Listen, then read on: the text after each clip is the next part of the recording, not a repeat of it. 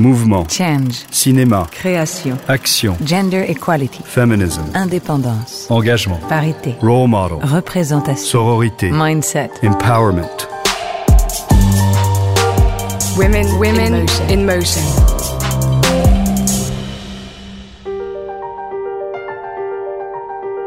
I'm on the streets. I'm in the subways. I'm on buses. I'm a voyeur. I look at people very, very differently. And I, I just don't want to do the same thing that everybody else is doing.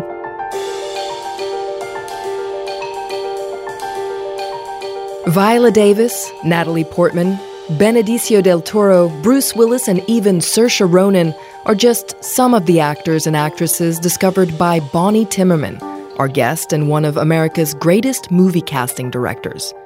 You're listening to the podcast Women in Motion by Kering. Kering created the Women in Motion program in 2015 with the aim of putting the spotlight on women in arts and culture. In the world of American cinema, Bonnie Timmerman is a legend. Not only because she, a pure New Yorker, discovered some of the greatest American actors and actresses of the last 40 years, but also because of the personal and singular way she sees her profession. Bonnie Timmerman revolutionized the movie industry by daring to dismiss stereotypes and preconceived notions in order to promote faces that represent contemporary America in its richness and diversity.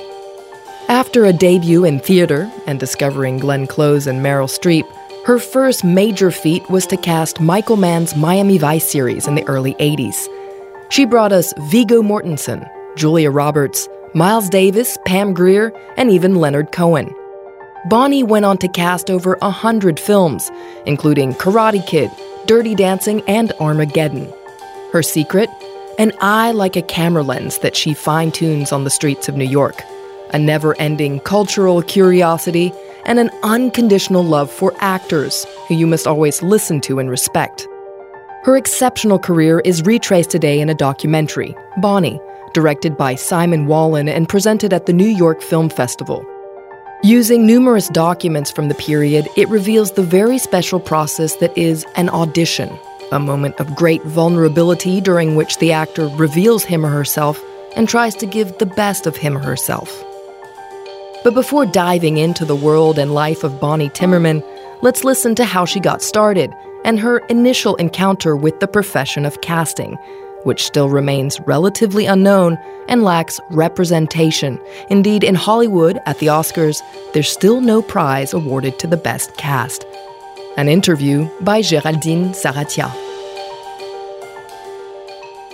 I started out a musician. I played the violin when I was young, and I went all through school with the violin, and I thought, this is what I'm going to do. But I realized that I wasn't very good at it. Mm. And so I did other things. I wanted to be a sculptor, I wanted to be a ballet dancer, I wanted to do something things, artistic. Something artistic, but I, I don't think I was very good at any of those things. And I think if you realize your own talent, you can focus on others. And I think that's why when I got the opportunity to be a casting director, that I was able to see clearly because I understood the limits of myself of, of what worked, what didn't work, what was beautiful, what was not. I didn't know what a casting director was. Yeah. So I didn't say, okay, I'm getting up, I'm going to be a casting director. Yeah, yeah. I didn't study, I didn't work toward it. Um, I was, I, it was fate. It was in my way, and I embraced it. So for you, things started with theater? I got a job at the Phoenix Theater. I had no idea how or why they gave me the job. I think the owner of the theater just liked me. I don't think I had any credits. except that I loved movies and that I also loved theater. And I went to see as many plays as I could. So I, I had that knowledge, but I didn't have the knowledge of what it's like to put an actor in a show. And by the way, it's a business. It's a lot of work. It's not just, oh, that's a good actor. It's a lot of paperwork and recording and organizational skills. Uh, so I got the job, and um, it was kind of extraordinary. Um, the first set of auditions that I did, I said, Well, where's my office? And they said, It's in the basement of the Lyceum Theater. And I said, The basement? Yes. So I went down to the basement and I said, There's just a ladies' room here, you know what? So I said, Okay, let's just get this going. Pulled over a table in front of the ladies' room and a chair that happened to be downstairs. And then all these wonderful actors, extraordinary young men and women, would come downstairs and have a like a piece that they would audition with, maybe two minutes, three minutes, five minutes. And my head started to spin. I thought, did I just die and go to heaven? This is incredible. And I started to take it very seriously. So I went to theater. I would see four or five shows a week, watch movies, and saturate myself with television. So I knew the different mediums and I understood who really worked in film, who worked in theater, who worked in television. And I realized that if you could do all three, you must be mm. pretty great. And I did the first season of the Phoenix Theater, which consisted of five plays. And five years later, they all became stars five years later. And Francis Coppola, who was doing a, he had a, a studio called Zoetrope, asked me if I would be the mm-hmm. New York casting director. He said, if you found these people five years ago and they're all becoming these big names, yeah, you should work with me. There was Glenn Close, Glenn Close, Meryl Streep, yeah, Meryl Streep. Could also, you could you could you tell us? Do you remember the the first time you saw Meryl Streep? Yes, I can remember. Sometimes I tell her, and she gets upset with me because it was a long time ago. She came to audition for the show at the Phoenix Theater, and she had a bicycle wheel with her. She came all the way down the stairs to the basement, and she had a, a bicycle wheel because she didn't want anyone to steal her bike. And she was luminous, so intelligent and human and natural. And we just all fell in love with her.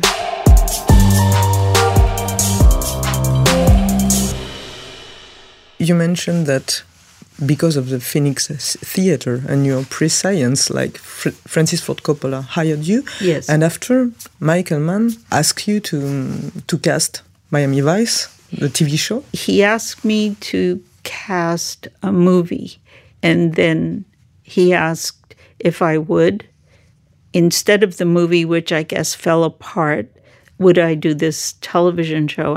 So I said, Michael, you wouldn't want to hire me because I'm on the streets, I'm in the subways, I'm on buses.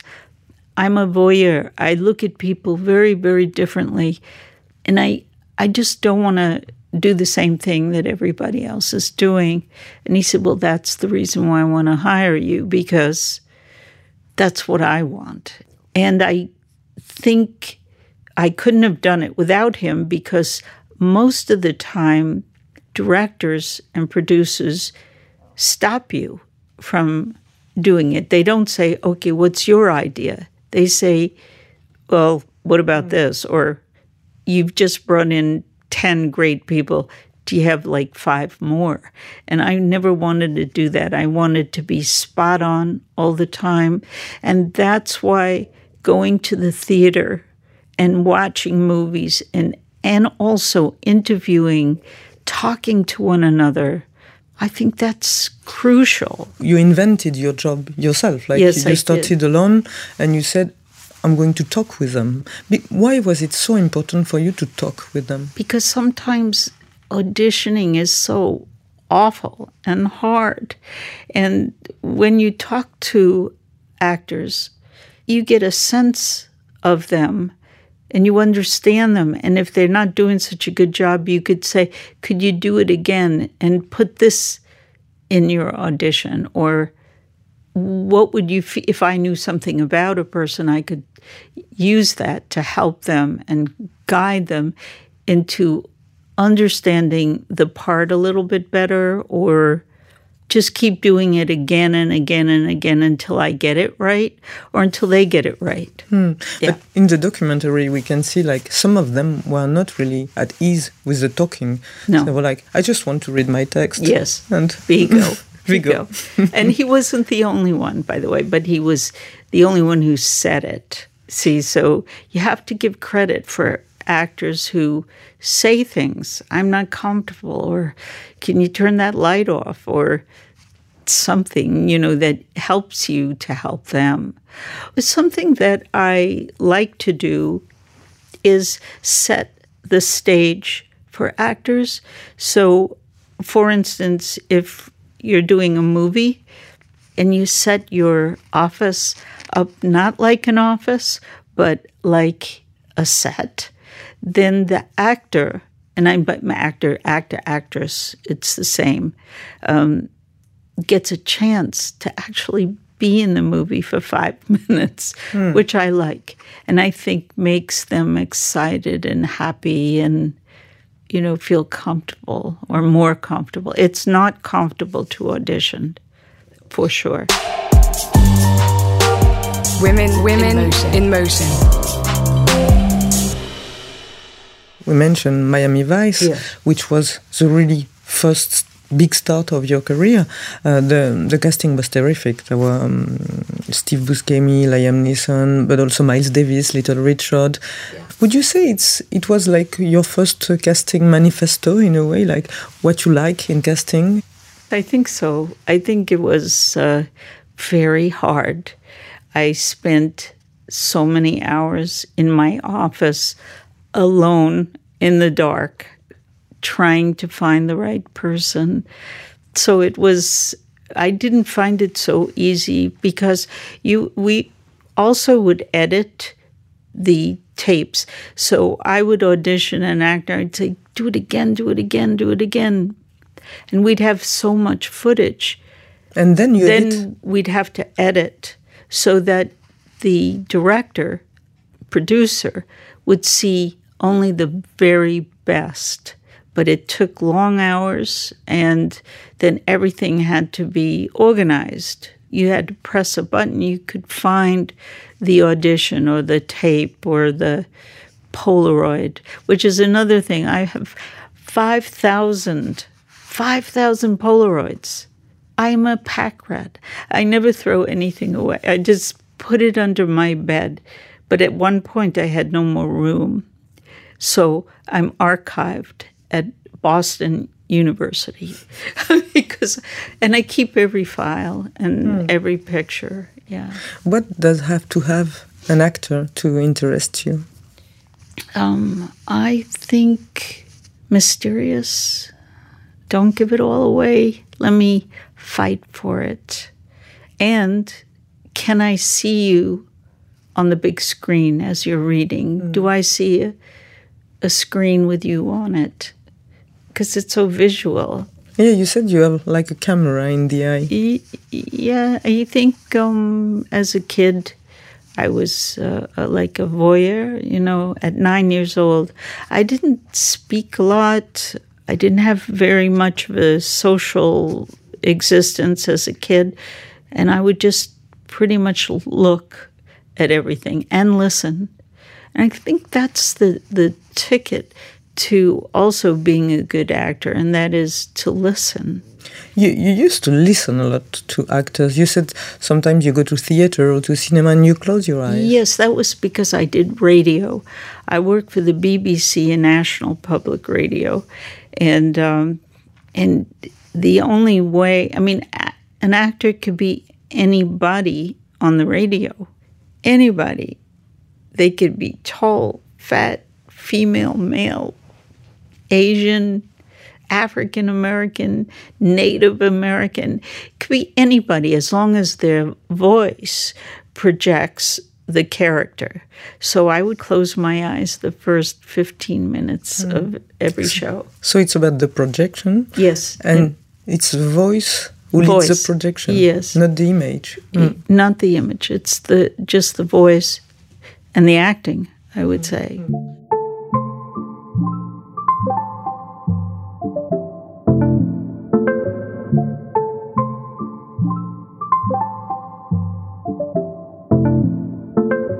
So in the documentary, we can see that sometimes you are like blown away, like instantly, like when you saw, for example, Benicio del Toro entering your office or Liam Neeson. It wasn't just me, though. It was like everybody at Universal. they would walk this path to my office in the corner. Um, I haven't had a corner office since. I'm going to tell you the truth. Um, but um, they were unique, as we should say about Meryl. Their qualities were unique and they were beautiful and they radiated warmth. And I, I think the more you see an actor on screen, and again, I'm prefacing by saying it's male, female actor to me. Is, it doesn't have to be an actor and actress as long as they're all kind of grouped together for me. It's not gender for you. Yeah. Mm. If a comedian walks into my office, and they have, I'm looking for the same thing. Can you be this character? And also, you're looking for chemistry. For example, when you casted Dirty Dancing, with we saw Jennifer Grey on, the yes, tapes on yes. the, in the documentary. Wasn't she something? Yeah. She was so sweet. Yeah. Yeah. And you said you fought for her. You're like yes, I did, because because uh, the studio didn't want her. They just didn't want her. They didn't think she was pretty enough, and I thought she was beautiful. I felt like I understood her. I understood the the movie, but I also understood it through a very terrific uh, director by the name of Emile Ardolino was his name. Obviously, that's important to work with directors that are that understand the actor because after you read the actor and meet the actor, then you bring the actor to the director. So that's chemistry has to work as well. There are many times when a director won't choose the right act- actor, and I'll just go crazy. It's happened to me very early on. I think now, with all the work I've done, people listen to me more. Yeah. But in the very beginning, I brought uh, Bruce Willis on for a walk on on a show. And the director said, No, I don't like the way he walks. I said, he, He's not even speaking. Excuse me. Same with Kevin Kline and Whoopi Goldberg. And I just would, would bring these people in in the beginning because they were special to me. And the director would say, No, I don't think they're right or funny enough.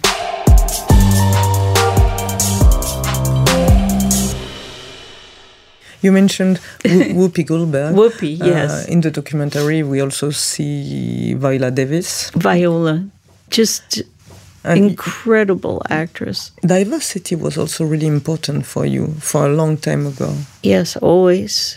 And continues to be and will continue. Things have evolved, but like yeah. 20 or 30 or 40 years ago, it was not the same in Hollywood. And, uh, no, no, it wasn't but it doesn't matter what color your skin is. To me, it's actually shocking that people don't want to use people that I can understand if you're too tall or too short and maybe you don't fit with the other people in the on camera but the color of the skin is it doesn't make sense. And it's um, it's a terrible time in the world but I think it's gonna it will get better. I think I hope. Do you have the feeling that since you've started the, the position of the of the women of the minorities the representation of them has changed has evolved or have you seen Definitely. that like the faces we see it, yeah i think well, we, we could talk about viola davis um, she's extraordinary i went to see her in a play called fences and she came out i waited at the back door for her to come out, and I was weeping. I said, You are one of the most extraordinary actors of our time. And I hope that we will get a chance to work together. And that was very important to me. She's a woman who's making a change in the world and helping people. And I think it comes from where she was brought up and the hardships that she has had that she's able to give back mm. to the world and i think that's what we need to do is give back as women you know for sure i've had a lot of women working for me i just think that if you're there to help you deserve that recognition and you deserve if you're good mm. to go on you just said that word recognition. Yeah. Uh, I had a question about your profession, like casting director. It's a profession who, who didn't have a, uh, as much recognition that it deserved because it's a huge job and it's an artistic uh, work. And for example, tell me if I'm wrong, but there is still no Oscar for the best. No. The best casting. No, there there isn't. And what do you see when you go to the movies? Actors. You know, it's so, but it is a very communal job. You bring the actor first. If you're good at what you do and you believe in the actor, you work with them, not just audition them. You work with them. You do what a director does. Then you bring that person to the director but it is a very important part and should be recognized as such. Women, women in motion. In motion. We talked a, a bit about the representation and the presence of of female actresses, of minorities in the cinema. Yes. But the question was also have you seen, because you're reading a lot of scripts, yes. have you seen an evolution in the narratives that are uh, proposed to women, for example? I think that as a creative person and a good casting director, you could read a part and see it either as a male or a female. I think that is ever more apparent now than it ever was. I mean, Viola Davis, for instance, the part was for an Italian cop Oh, really? Yeah. And I thought, well, why can't it be Viola Davis? And Michael Mann said, I want to work with Viola Davis. So it happened. But you need to have everybody communicating the same thing. Does that mm. make sense? I think. Mm. Yeah. You're never afraid to talk to people you don't know? Uh, no. no, I just talk to everybody, everyone. Really? Yeah, I do. If I, I just if someone's sitting alone or they're reading a book and they look interesting, I just go over and say hi. Well, I've always done that though. It's yeah. terrible. Sometimes maybe not so good, but most of the time good. Hmm.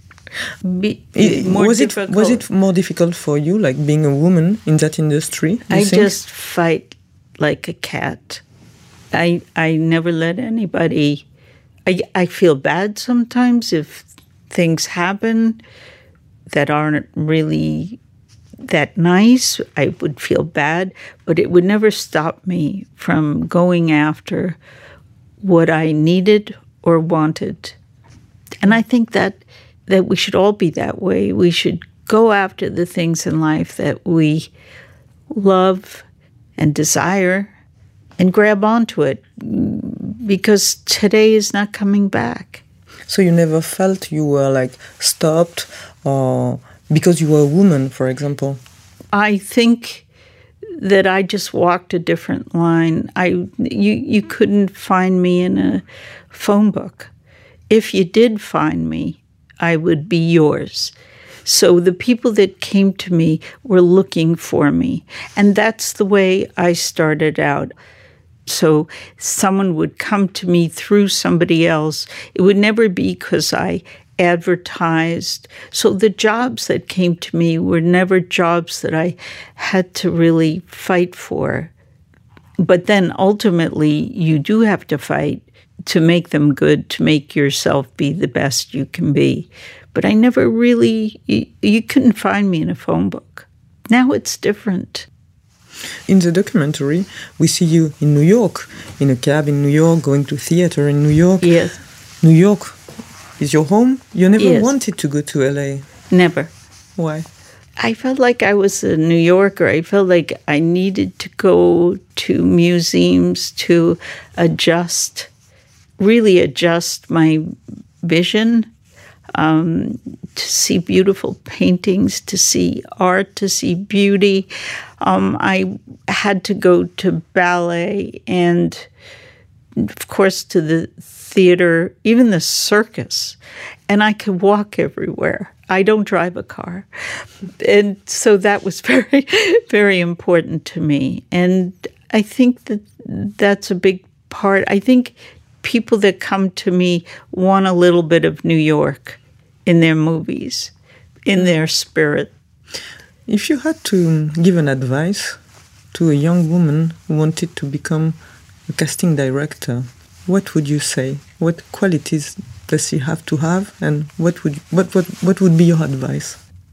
I would say to kind of do what I did go to the theater, watch movies, watch old movies, new movies, learn about art, go to museums, because ideas come from art, meet people, work with them, open yourself up to them.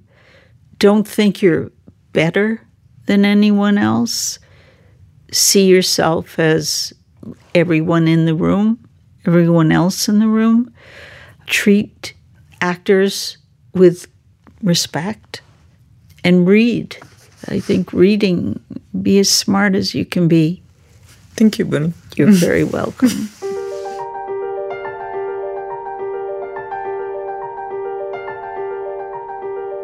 That brings us to the end of this episode. I hope you enjoyed it and it made you want to react and communicate about it. If you want to find out more, don't hesitate to reach out. You can follow us on Kering's social media platforms. Use the hashtag Women in Motion. You can also go to www.kering.com to learn more about the Women in Motion program. We'll be back soon with new episodes dedicated to women who are actors of change.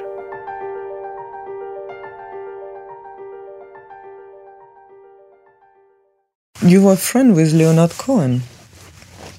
he was um, one of my first boyfriends. I met him at the Chateau Marmont. Um, he gave me some insight to art, to the world, to music, to being who you are.